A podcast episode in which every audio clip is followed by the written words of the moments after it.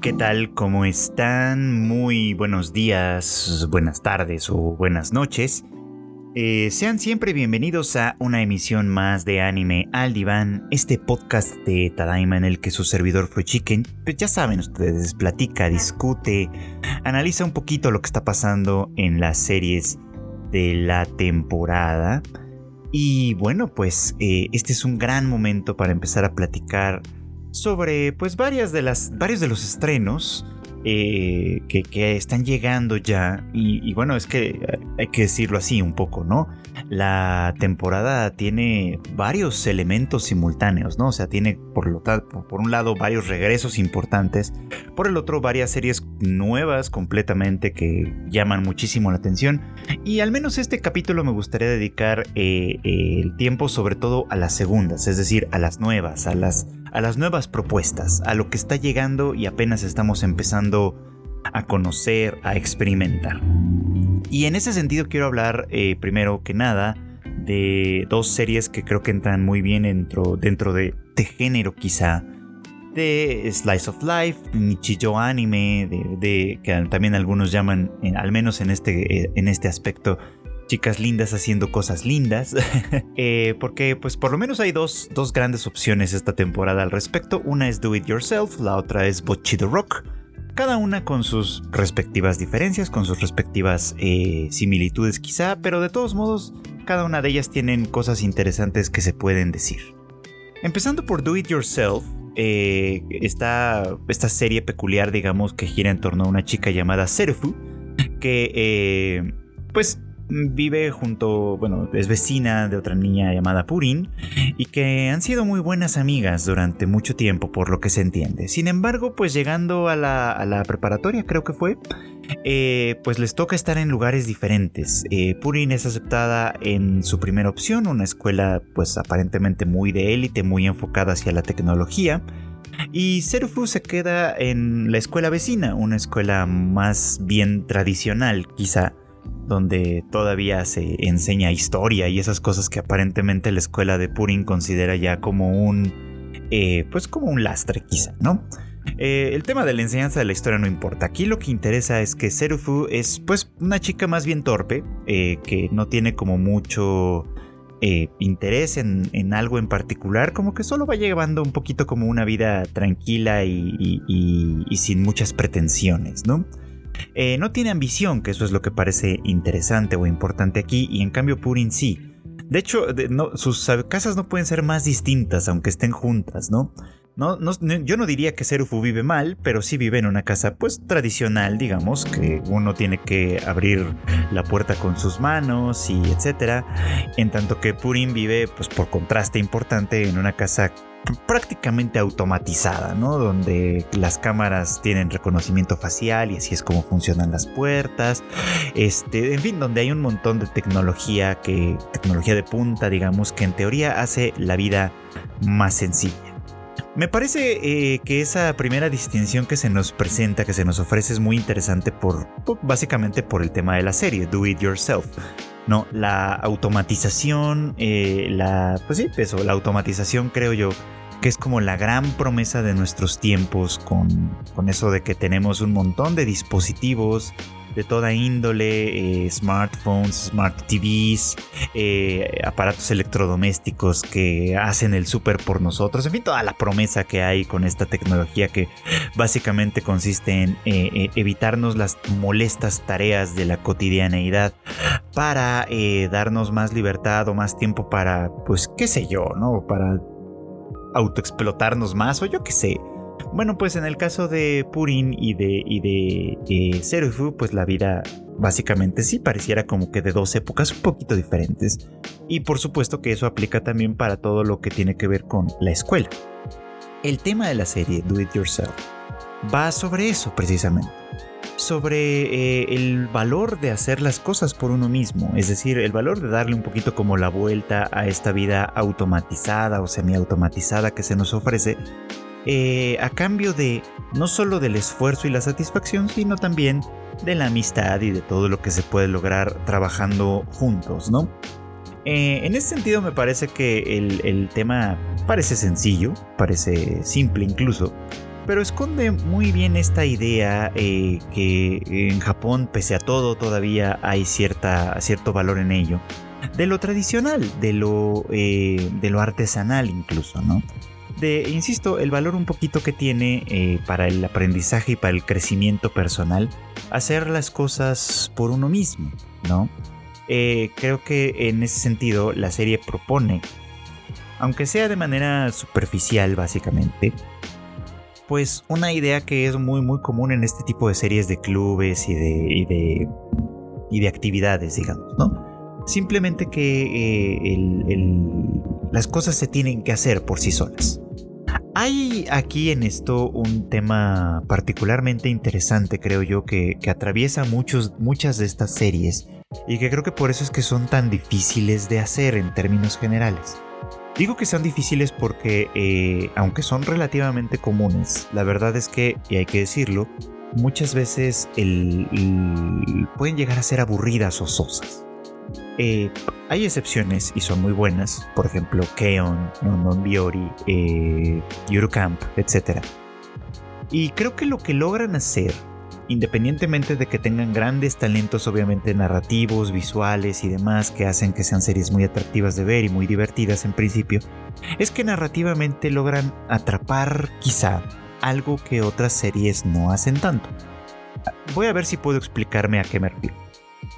Series de este tipo como Do It Yourself se tratan de algo en cuanto al tiempo, por ejemplo, que no es pasado y que no es futuro, sino es presente, ¿no? Presente constante, por así decirlo. Casi todas las otras series de aventuras o de romance o de lo que sea, de lo que se tratan es de ir contándonos una cotidianidad en tiempo presente, sí, pero con intenciones futuras casi siempre, ¿no? Eh, en las series shonen de aventuras, por ejemplo, el héroe siempre tiene un objetivo que persigue, ¿no? Siempre, eh, o varios objetivos.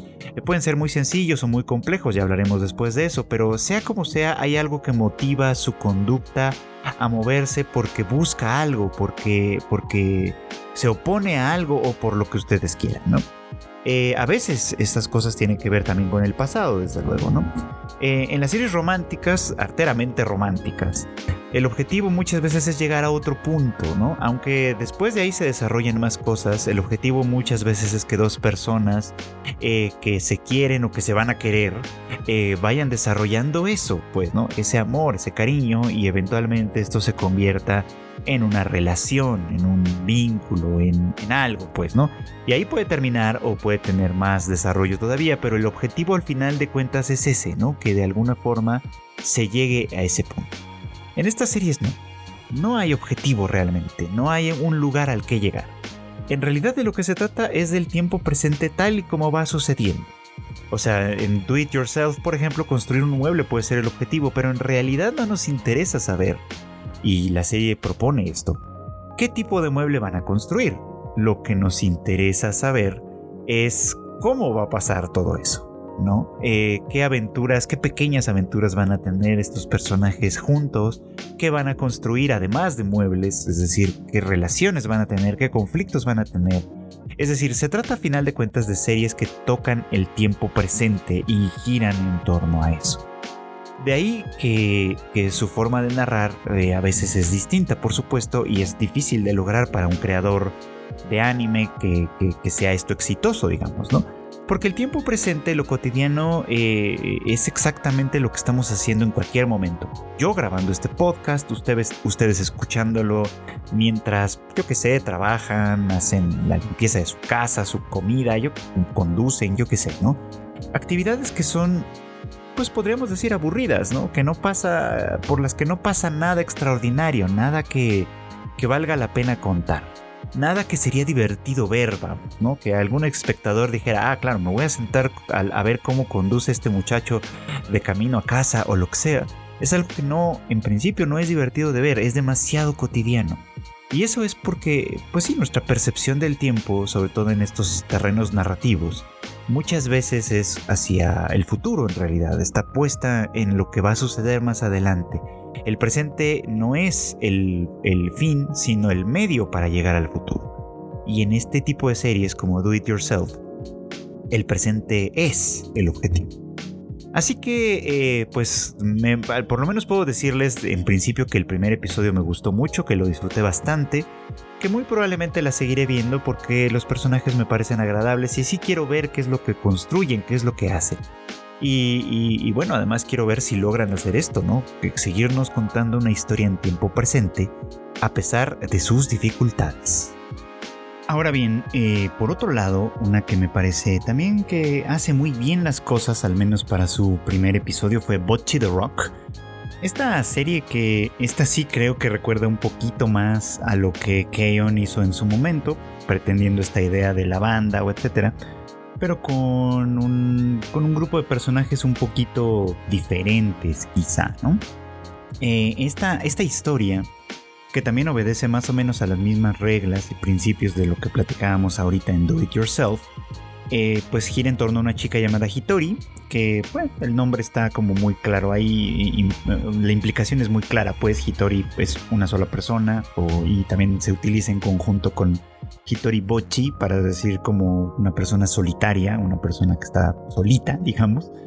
Este, bueno, pues Hitori es una chica que eh, así un poquito como su nombre lo indica, eh, pues no es muy popular, no tiene muchos amigos, le cuesta socializar y pues por eso eh, tiene algunos problemas, ¿no? La cosa es que eh, en algún momento ve en la televisión a una banda y uno de los miembros le dice, ¿no? Dice, dice que pues era una persona poco popular y que una vez que se metió a una banda, pues hizo muchos amigos y se convirtió en alguien pues diferente, digamos, ¿no? Y eso le inspira a Bochi para pedirle a su papá prestada su guitarra y empezar a, pues ahora sí que en el camino de la música. Flash forward, tres años después, eh, Bochi se ha convertido en una gran guitarrista eh, con que sube sus videos a, pues a, internet y tiene más de 30 mil suscriptores por ahí más o menos pero sigue sin poder hacer amigos. Pasó toda la secundaria sin poder eh, eh, entrar en contacto con nadie, sin poder hacer ninguna banda y así es como entra a la preparatoria. Con esta preocupación, con esta intención y con este objetivo. Decíamos hace un rato que eh, el tema de tener un objetivo, como sea, es una. Es, pues es el motor muchas veces de, la historia, ¿no? De una historia que se cuenta a partir de un personaje. Y aquí pareciera que el objetivo es muy claro, ¿no? Bochi quiere formar parte de una banda y hacer amigas o amigos. Eh, y es algo que en realidad se resuelve muy rápido en este primer episodio, ¿no? Eh, después de, de intentar varias cosas, pues Bochi acaba cargando con su guitarra a la escuela para ver si eso de alguna manera, el objeto en sí, le sirve como un catalizador, digamos, ¿no? Para que alguien más que pueda tener los mismos intereses que ella, pues finalmente funcione, ¿no? Cosa que no sucede en primera instancia, sino hasta un rato después, cuando ella está en el parque un poquito como así, siendo una chica solitaria, y otra chica se le acerca diciéndole, bueno, tenemos una urgencia, necesitamos alguien que nos ayude a tocar la guitarra y tú por lo visto tocas, entonces pues acompáñanos en esto, ¿no? Y, listo, ¿no? Se, se, se suma a una, a una pequeña presentación improvisada eh, con Bochi metida en una caja claramente para que no, para que no se viera, ¿no? Como tal haciendo un símil, ¿no? De lo que de hecho ella hace normalmente en su casa, ¿no? Que se encierra en el closet una metáfora interesante, ¿no? Se encierra en el closet y, se pone a tocar con los audífonos puestos simplemente para ella, ¿no? Bueno, y para sus seguidores en, YouTube de alguna forma, ¿no? Entonces, bueno, pues aquí también eh, es muy, muy interesante lo que, lo que logra siguiendo más o menos los mismos patrones que decíamos hace un rato, ¿no? El objetivo aquí ya está cumplido de una manera un tanto, un tanto accidental quizá. Bochi ya tiene, eh, bueno, Bochi que es ahora el apodo que le van a poner, ¿no? Hitori Bochi, ya tiene amigas, ¿no? Ya tiene una banda, ya tiene a partir de dónde eh, iniciar y cumplir este sueño, ¿no? Y a partir de aquí, con el objetivo ya cumplido, digamos que la expectativa, la expectativa es precisamente esta, ¿no? Que la, que la serie camine en términos muy, muy, muy, muy, muy ligados hacia el tiempo presente que en este caso, eh, así como Do It Yourself tiene como algunos elementos cómicos, pues Bocce the Rock es exactamente lo mismo. También parte de muchos elementos cómicos, de situaciones chuscas, de, de, pues de, cosas un poquito absurdas de pronto, pero que a final de cuentas se tratan de, que, de hacer entretenido, de hacer divertido una experiencia en tiempo presente. A mí en principio me pareció, pues me parecieron encantadoras, creo que las chicas de alguna forma funcionan muy bien, eh, sus personalidades son relativamente sencillas, pero acordes a lo que a lo que podríamos esperar de una serie como esta y creo que será divertida o sea creo que a final de cuentas mientras sepa manejar muy muy bien la comedia que representa y etcétera creo que pues simplemente va a funcionar a las mil maravillas yo de alguna manera la esperaba por eso precisamente porque esperaba ver una serie de música eh, sobre todo de, rock digamos no eh, hace muchos años, yo, desde hace muchos años que yo he sido fan de K-On, me, gusta muchísimo esa, esa franquicia y, no me molesta para nada ver otra que gire un poquito como en torno a las mismas ideas, a la misma esencia, aunque con personajes un poquito diferentes, ¿no? En, en, en K-On, por ejemplo, eh, sucedía que Yui, la principal protagonista de alguna forma, eh, quería sobre todo hacer algo con su vida, sacarle provecho a, su juventud, digamos, ¿no? que sentía que de alguna manera se echaba a perder. Y pues sí, ahí en conjunto con la, con la banda, ¿no? En conjunto con, con Hokago Time, la banda que armaron en ese momento, este, pues sí, termina cumpliendo un poquito como su sueño, ¿no? De, de, hacer algo con su juventud, ¿no? De disfrutar su juventud de buena manera, ¿no? Eso, insisto de nueva cuenta, en tiempo completamente presente, ¿no? Bochi lo que quiere aquí, pues, es ser amigas, ¿no? Ser amigos, ser un poquito más popular, unirse, digamos, como a la, a la, a, la sociedad como tal, ¿no? A la sociedad de la escuela, a la sociedad de la juventud, quizá. Todo esto, pues, ¿no? Y me parece que a final de cuentas esto es importante, ¿no? Y, una vez logrado, de esta forma como accidental que se nos presenta en Boche de Rock, bueno, pues creo que a partir de aquí se tratará simplemente de, ver un poquito como las vicisitudes de la amistad, de, de de hacer cosas juntas, enfrentar algunos problemillas seguramente, y todo esto enmarcado pues en una circunstancia más bien cómica que me parece que funciona muy muy bien. Eh, veremos si, si, nos dan más tema para hablar más adelante este par de series. Creo que a final de cuentas el punto que quería destacar sobre todo de ambas es que eh, son historias que se cuecen en tiempo presente. Y esto es importante. O sea, hay que, hay que pensar en estas series, en este tipo de series, en lo difícil que es realmente hacer que el presente sea eh, lo más, eh, pues digamos, como importante o interesante, digamos, ¿no? Independientemente incluso de que el tiempo presente sea, eh, pues lo más anodino en realidad, ¿no? O sea, como la cotidianeidad, lo más simple que sea ir a la escuela, convivir con amigos, construir muebles o cualquier cosa que pueda experimentarse desde ese punto de vista se hace con ese propósito y creo que al final de cuentas pues es algo, una manera de contar historias que eh, si bien es bastante común en anime, no siempre se logra hacer de forma divertida, atractiva y pues por supuesto que, que resulte en algo muy muy grande. Siguiendo un poco por esa ruta, pero en un tono, pues creo que bastante, bastante diferente. Una sorpresa de esta temporada, por lo menos en cuanto al primer episodio se refiere, es eh, Akiba Made Wars, una serie que pueden ustedes encontrar a diferencia de todas las otras en High Dive esta temporada.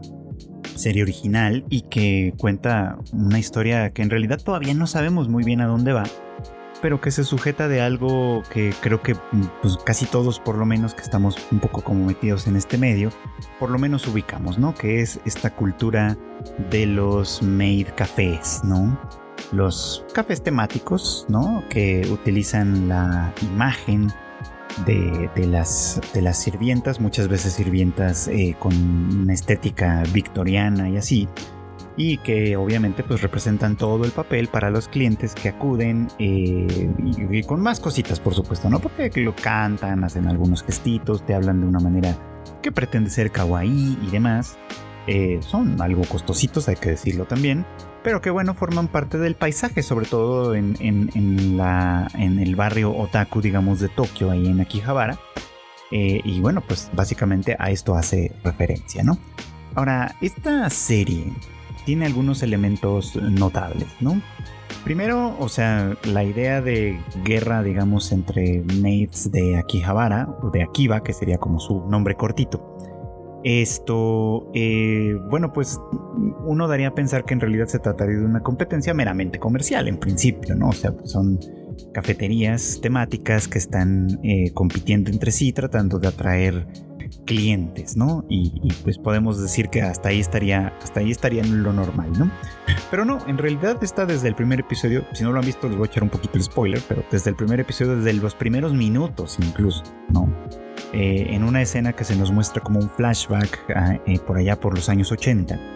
Una maid se baja de, un par de maids se bajan de un vehículo para encontrarse después con otra que les recibe básicamente a balazos y mata a una de ellas, a la que se veía mayor de hecho, ¿no? Eh, flash forward igual a los 90, ¿no? Conocemos a una chica diferente, por supuesto, que llega a Akihabara para cumplir un sueño. Fíjense cómo, está, cómo esto pareciera que sigue siendo como una constante aquí, ¿no? Para cumplir un sueño. Este sueño es el de pues, convertirse en una maid de Akihabara. Es un sueño bastante modesto, bastante eh, alcanzable en realidad. Lo único que necesita en teoría pues, es conseguir un empleo, ¿no? y eso no parece ser tan complicado en estas circunstancias en particular. Y después del debido entrenamiento y su, y su uniformización y demás, pues esta chica por supuesto que se convierte en una maid. Y pues sí, ella entra a trabajar en un, café, eh, un poquito como en, una de las calles, no de las principales por supuesto, sino de las calles como traseras de, de, de Akihabara, en un edificio que no se ve nada bonito francamente, un poquito como en el descuido. Por cierto que esto está sucediendo además en los 90, entonces es como una, una época pues bastante anterior a la que nosotros estamos viviendo por supuesto. Y, y bueno, pues su primer día de trabajo es un día un tanto complicado, ¿no? Porque entra a este pequeño café que tiene solo un par de chicas de staff. Ella entra junto con otra chica eh, nueva, digamos, ¿no? Que en realidad les va, les lleva un poquito de edad, ¿no? Porque mientras todas las demás chicas son pues prácticamente adolescentes o, muy jovencitas, pues, ¿no? Esta otra nueva chica eh, ya pasa de los 30, ¿no?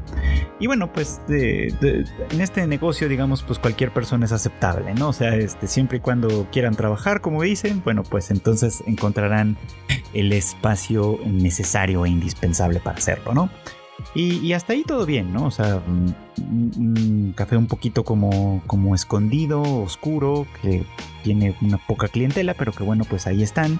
Y esta chica empieza a, pues a aprender el oficio básicamente, ¿no? Con algo de torpeza, hay que decirlo, no, no, las cosas no le salen muy bien en primer lugar, no tiene tanta gracia, la manera en la que habla no funciona, se equivoca al servir los platillos y demás, en fin, hace todo un desastre que que, de alguna manera demuestra eh, hasta qué punto pues estaba por un lado nerviosa y por el otro pues necesita experiencia y trabajo para que las cosas le salgan adecuadamente, ¿no?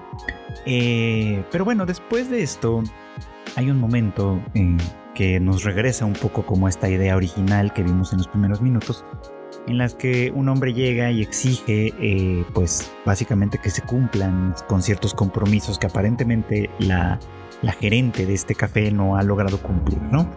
Y eso significa que tienen que eh, pues hacer una entrega, ¿no? A, otro, a otro café, a otro café temático, esta vez de conejitas. Este, y bueno, pues para esto envía a la chica nueva, a quien se suma también, ¿no? La, la, la otra nueva también. eh, Ahora aquí pasan cosas bastante notables, ¿no? Primero, desde lo, primero que me llamó la atención y que tal ahí en esa escena en particular y que tal vez algunos pasaron un poco como por alto, es que la gerente les dice, bueno, o sea, primero, bueno, vayan a hacer este, este encargo y, bueno, coman algo, ¿no? O sea, este, yo les invito una comida, ¿no? Y les da mil yenes, ¿no? que pues no es tan poca cosa en realidad, ¿no? Es, eh, digo, en los 90 pues obviamente el tipo de cambio y todo era un poco diferente, pero eh, pues sí, no, mil yenes no es tan poca cosa, en realidad es una cantidad bastante razonable. Como, como viáticos para un pequeño encargo, pues la verdad es que sí estaba un poco como extraño, ¿no? Es como, ¿no te parece que es demasiado dinero para simplemente recorrer unas cuantas cuadras y hacer una entrega? Bueno. Eh, total que ellas aprovechan el dinero para bajar a comer a un pequeño restaurante donde todo bien. El dueño le entrega a, la maid mayor, digamos, ¿no? Su, una bolsa y, a partir de ahí pues van a hacer la dicha entrega, ¿no? Llegando al café de conejitos, que, de conejitas, perdón, que pues es muchísimo más grande y más vistoso de que del, que del que ellas provienen, este, pues lo que se encuentran a final de cuentas pues es con una situación sumamente extraña, donde más, más que, que hacer una entrega o un encargo entre dos cafeterías diferentes, pues lo que parece hacer es más bien como una negociación de mafiosos, ¿no? Entonces, donde, pues sí, se entregan el encargo, que es un sobrecito, eh, la, la, conejita recibe el sobrecito, lo abre y resulta pues que mm, el sobrecito simplemente incluye una, una, una feliz mentada de madre, digamos, ¿no? Abriendo como el conflicto. Y a partir de ahí empieza una escena rarísima, ¿no? Bueno, rarísima, con, contrario a lo que esperábamos, digamos, donde pues básicamente la maid mayor saca de la bolsa que recibió en el restaurante de ramen una pistola y comienza a repartir balazos así a, diestra y siniestra para luego ser perseguidas ellas por las conejitas y termina siendo una terrible y tremenda balacera en las calles de Akihabara, donde pues al final nuestras dos eh, protagonistas, digamos, prevalecen y triunfan, ¿no? Y regresan a, la, sanas y salvas, digamos, a su, a su café contrario a las, expectativas, ¿no? Porque básicamente la, la, gerente y las otras dos chicas que estaban ahí, pues ya habían dado por sentado que sus dos compañeras no iban a regresar con vida, ¿no? Después de ese, pues de ese encargo truculento, ¿no?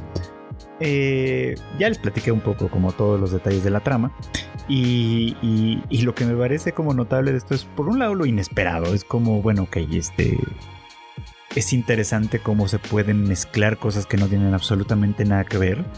Eh, me sería impensable, por ejemplo, que los Made Cafés tuvieran este tipo de dinámica.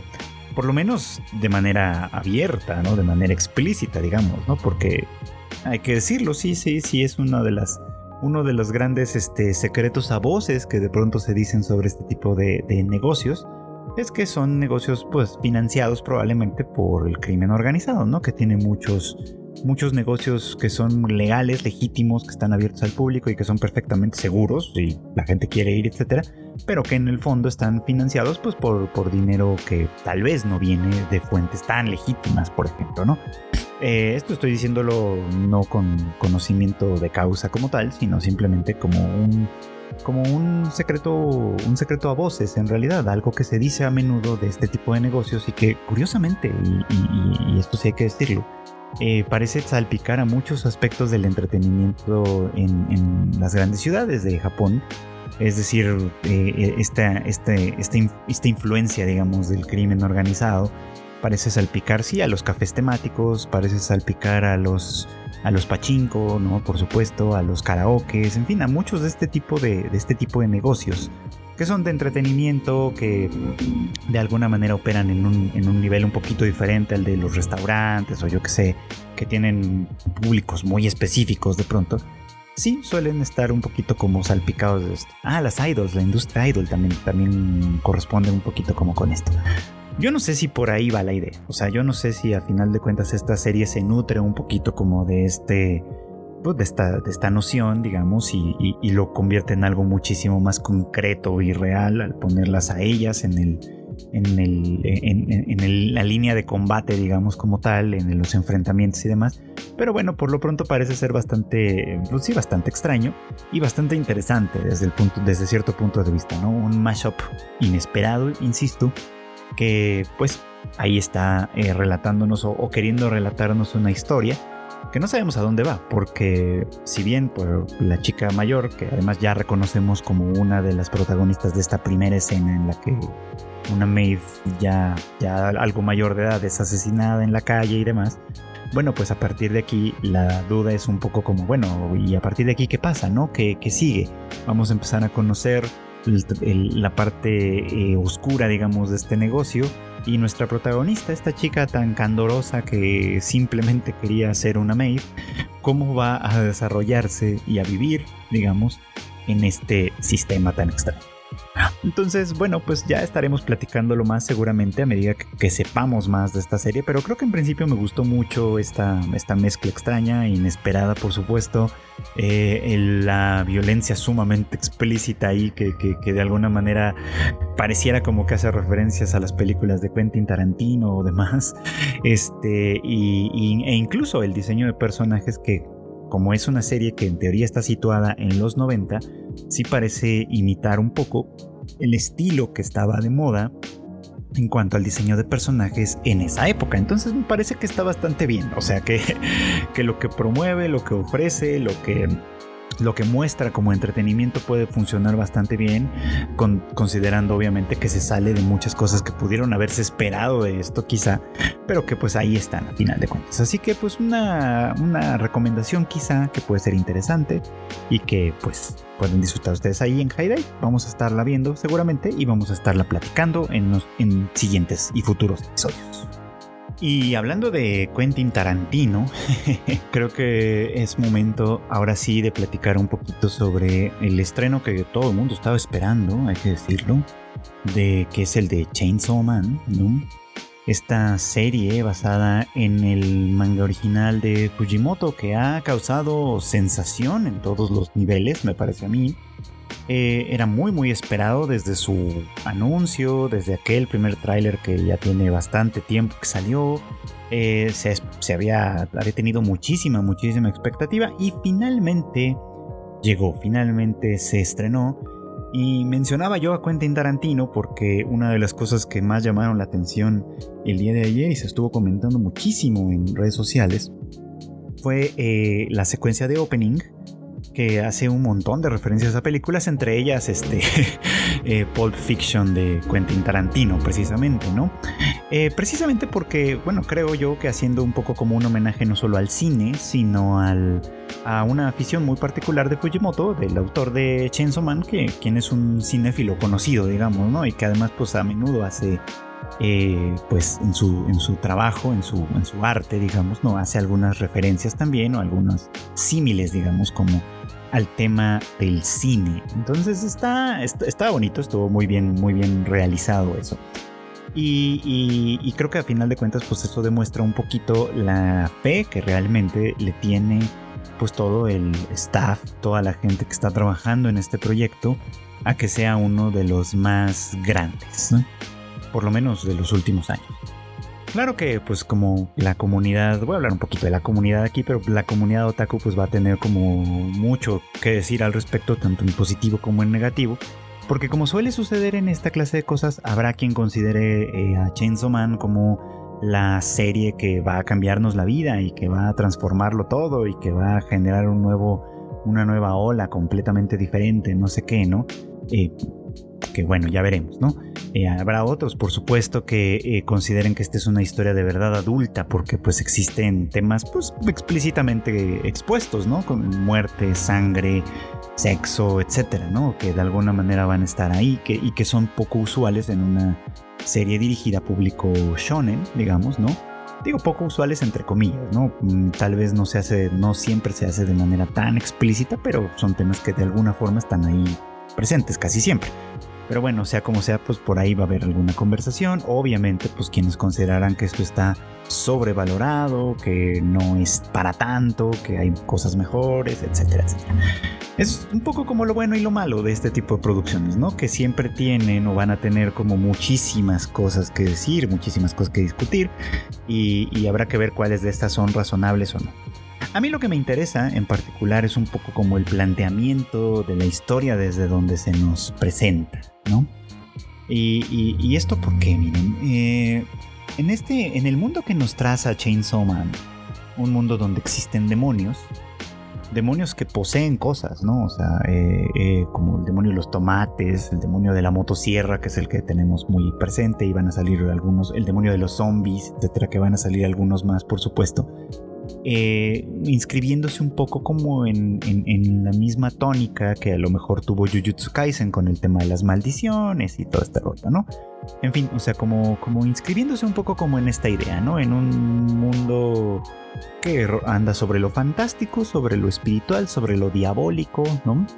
Eh, también pues, en, una tónica muy diferente, pues haciendo también un, un link quizá con Demon Slayer o sea, tienen un poquito como este, este eje común, ¿no? Que, que, hay como unas presencias demoníacas, ajá, vengan de donde vengan, ya cada una tendrá un poco como lo diferente, eh, y que estas presencias demoníacas intervienen, influyen en el mundo, en la sociedad, ¿no? Ahora, esto es interesante plantearlo desde ahí porque nuestro protagonista Denji es un chico eh, que vive una vida sumamente, sumamente difícil, vamos a decirlo así, ¿no? O sea, no basta con que viva en un mundo plagado de demonios, donde en cualquier día, en cualquier momento te puede aparecer un demonio y asesinarte por cualquier razón, o sin razón alguna, ni mucho menos, sino que además vive en un mundo donde los humanos, los, seres humanos, por lo menos los que, los que están en contacto con él, son gente perfectamente despreciable. Entonces Denji, eh, pues es un chico, insisto, un adolescente, que, eh, que vive apabullado por deudas, ¿no?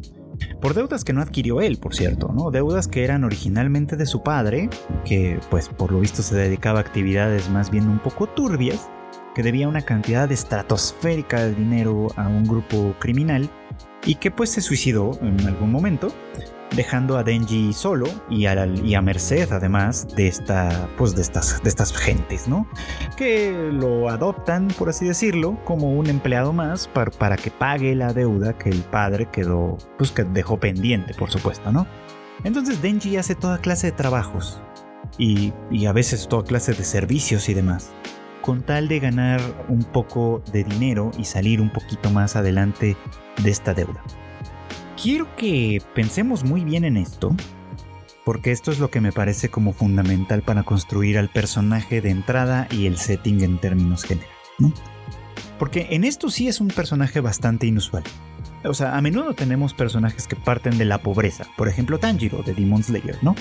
Que, ustedes recordan, vive, vive en, la, en la provincia, digamos, en la montaña, contiene una familia muy numerosa y su trabajo honrado y duro, a final de cuentas, pues es este no lo saca de la pobreza básicamente, ¿no? O sea, tiene que seguir trabajando muy muy duro por su bien y por el de sus hermanos y demás, ¿no? Porque porque pues así es la vida, ¿no? Pero no se nos presenta esa pobreza en toda su crudeza, digamos, ¿no?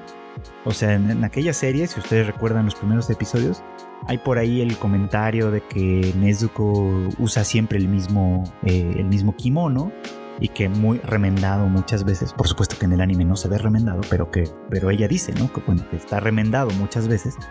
Ella dice que porque le gusta mucho, ¿no? Pero la realidad es que pues no hay otro tampoco, ¿no? O sea, eh, eh, es una, es una pobreza que se muestra, pero no se muestra de una manera muy cruda, ¿no? Simplemente se muestra como un accidente de la vida, digamos, ¿no?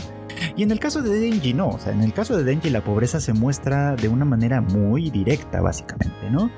Eh, se nos platica sobre su deuda, que va sobre los millones de yenes, sobre los muchos millones de yenes, que no es poca cosa, este, y que los trabajos que realiza, por los trabajos que han realizado, le pagan en teoría bien, por así decirlo, pero luego descontándole que si la deuda, que si los intereses, que si otros gastos, que si la, la, la, la, termina quedándose con una cantidad ínfima. Básicamente Denji está en el, en, la en el último extremo de una cadena de explotación de, explotación laboral y, personal en casi todo el sentido, donde muy poco le falta para, para poder considerarse como un esclavo, digamos, ¿no? Poquito, poquito le falta para, para que suceda eso. Eh, además, por ejemplo, pues sí, su pobreza es tal que, que tiene esta escena, por ejemplo, en, la que burlándose de esto, pues uno le dice, te doy 100 yenes si te comes este cigarro, ¿no? Este, y lo, hace, bueno, no se lo come, finge que se lo come y todo, pero sea como sea, se lo mete a la boca. O sea, incluso, incluso si no lo traga, el chiste es que se mete el cigarro a la boca para ganar una triste moneda de 100 yenes, básicamente, ¿no? Que es, es, es, prácticamente nada, ¿no? Y que eh, pues vive en una, en una cabañita, ¿no? Ahí, ahí bastante rupestre, eh, con un colchón, duerme sobre un colchón viejo, los muebles que tiene son completamente desvencijados y lo único que tiene ahí a la mano, pues es su compañero demonio, el demonio de la motosierra, que es Pochita, muy tierno y muy lindo, con quien tiene una relación, pues una, genuina relación de amor, de afecto, podría decirse, ¿no? Se nos muestra en un flashback que, que cuando Denji se queda solo y de alguna manera lo, le, le, amenazan de que tiene que conseguir una fuerte cantidad de dinero, este, o de lo contrario, pues básicamente le van a desmembrar y demás. Eh, él pues se encuentra con Pochita que está, que, está herido, ¿no? Y, este, y, establecen un pacto donde Pochita consume un poco de su sangre, con eso recupera su, su, salud, digamos, ¿no? Y, a partir de ahí pues trabajan juntos, ¿no?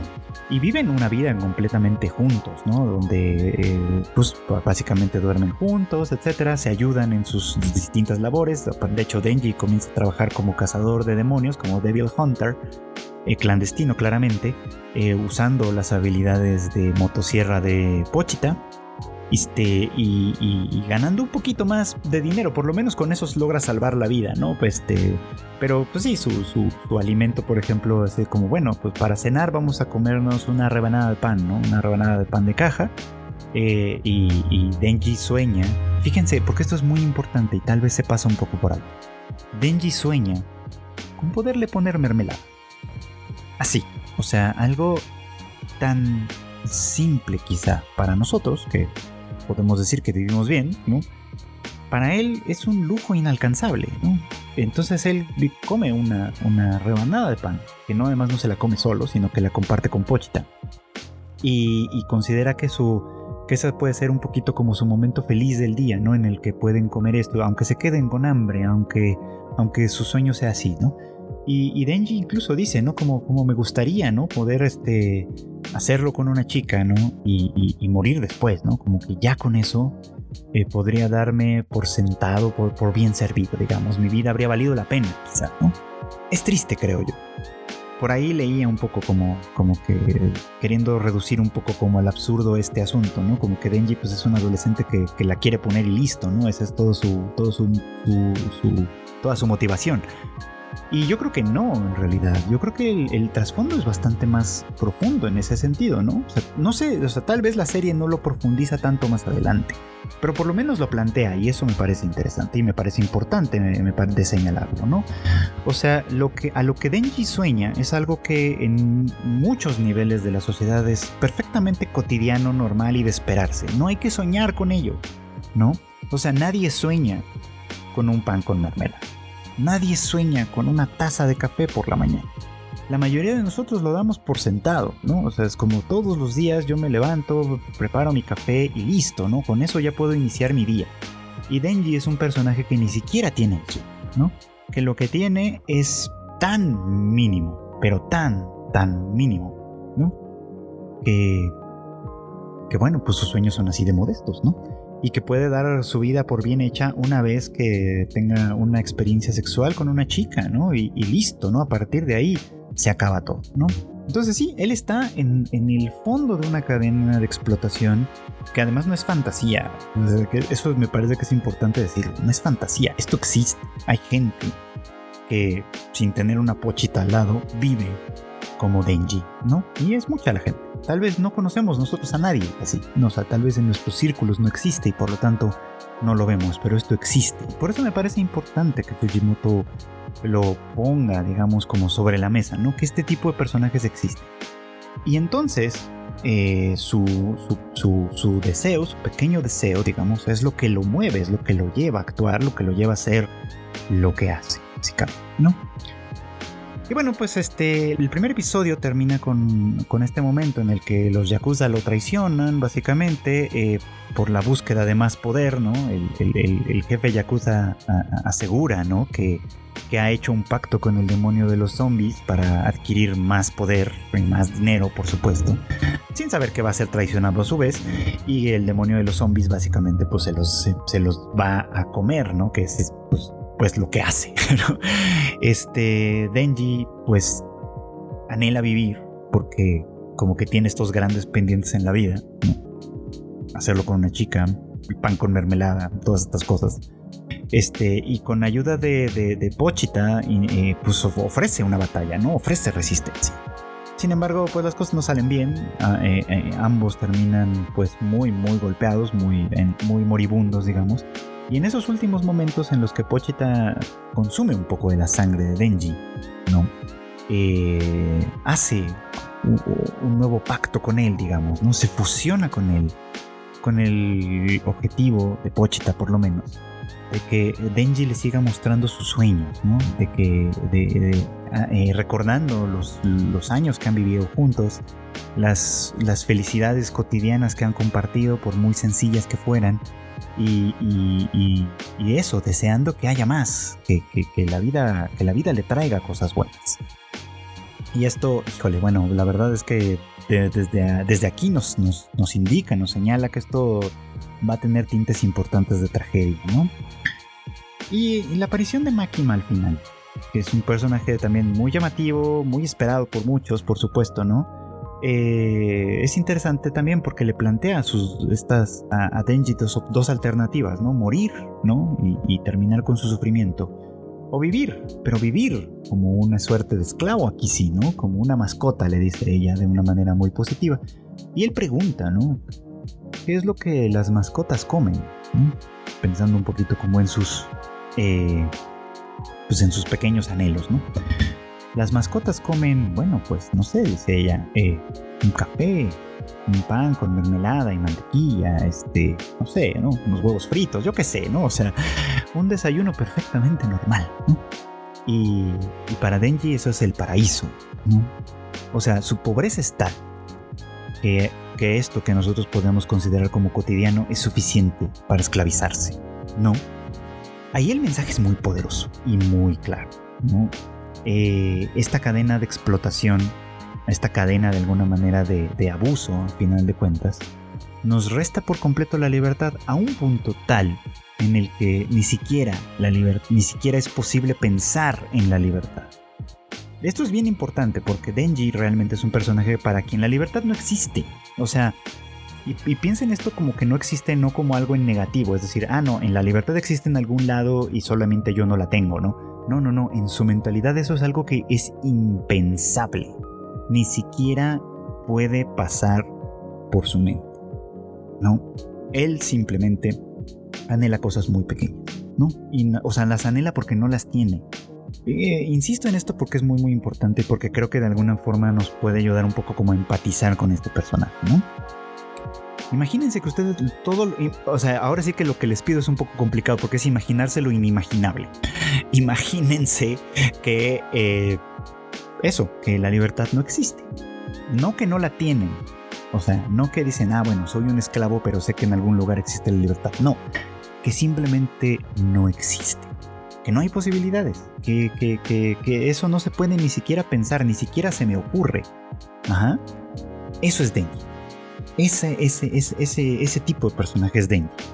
Y entonces él se da cuenta de esto, ¿no? Se da cuenta de que, de que eh, hay, un, hay un dilema con el deseo ahí, que también me parece que es bien importante y bien interesante porque yo lo encuentro al menos como trasfondo de un montón de historias de anime que, tocan algunos de estos temas, ¿no?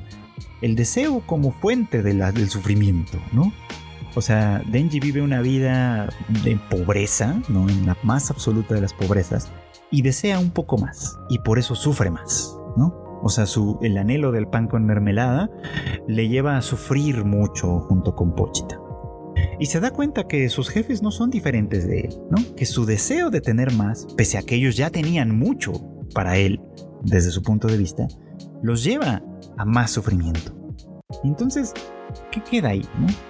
Eh, ¿Qué se necesita hacer para poder vivir feliz en unas circunstancias, dejar de desear, como promovería probablemente el budismo, ¿no? abandonar completamente todo el deseo y entregarse simple y llanamente a, ¿a qué? A, la meditación, a la, búsqueda de la iluminación o qué sé yo, o cumplir un deseo y seguir y seguir y seguir adelante con él, ¿no?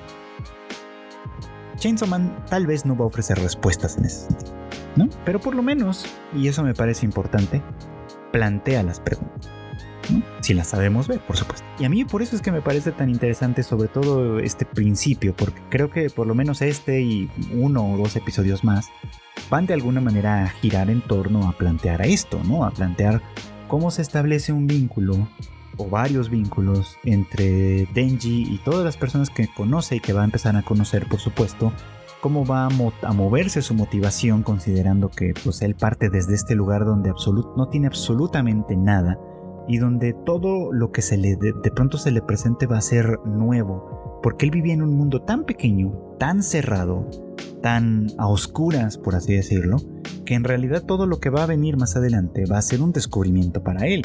Y en teoría, tiene eso que ir modificándolo, ir enseñándole cosas, por supuesto, y esas cosas que, les que le va a enseñar no necesariamente van a ser tan positivas quizá, no necesariamente van a ser eh, lindas y bellas, sino que más bien lo que hace, no, lo que va a hacer es, es, enredarse, enroscarse quizá en un mundo demoníaco, pero no solo porque haya demonios que pueden asesinar y devorar gente y todo lo que ya hemos platicado, sino porque la humanidad misma actúa como demonios, porque los seres humanos mismos, con alguna que otra excepción quizá, ¿no?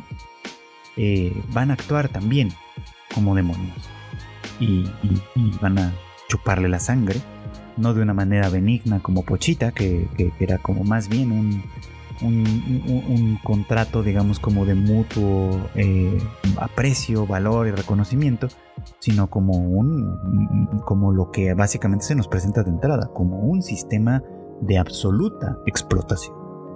Entonces, pero no haberles deprimido con esto, pero a final de cuentas me parece que es importante señalarlo. Más allá de la sangre, del gore, de, de las partes un poquito como cómicas, más allá de muchas otras cosas que Chainsaw Man tiene y va a tener. Aquí puedo hablar un poquito como adelantándome porque por lo menos buena parte del manga ya la he leído. Este, eh, a partir de esto, a final de cuentas, o sea, lo que se construye es esto, ¿no? Un personaje que parte de un mundo pequeño, cerrado, oscuro, y que poco a poco se va a ir ampliando y se va llenando de luz, pero no necesariamente de una luz benigna, sino más bien va a ir descubriendo que el mundo demoníaco es mucho más grande y más profundo de lo que él mismo sabía. Y bueno, pues esto fue todo por hoy. Muchas gracias, como siempre, por acompañarme en el anime al diván. Ya saben ustedes que este podcast sale todos los miércoles en algún momento del día. Lo pueden encontrar en prácticamente todas las plataformas de podcast, por lo menos las más, más populares. Ya sea Spotify, Apple Podcast, Google Podcast, eh, Amazon también. En fin, lo pueden encontrar en un montón de, de plataformas. La que a ustedes les convenga y les funcione mejor. Muy probablemente ahí lo van a encontrar. Y bueno, pues también vale la pena recordarles que eh, aquí en Tadaima pues tenemos un montón de contenido para ustedes. Tenemos eh, otros podcasts como el Shuffle de Kika, en el que pues ya saben se habla de series, de películas y demás. El eh, Rage Quit de Marmota y Q, en el que se platica mucho sobre lo que está pasando siempre en la industria de los videojuegos y sus asociadas. Y por supuesto el Tadaima Live que hacemos todo el equipo en conjunto en punto de las 8.30 de la noche hora de la Ciudad de México a través de nuestros canales de eh, Facebook, de YouTube y de Twitch.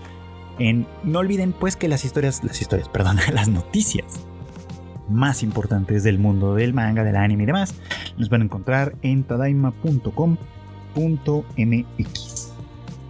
Yo me despido, eh, pues no sin antes eh, repetirles pues que estoy muy agradecido siempre por su apoyo y eh, deseándoles por supuesto que pasen muy buenas noches, buenas tardes o muy buenos días.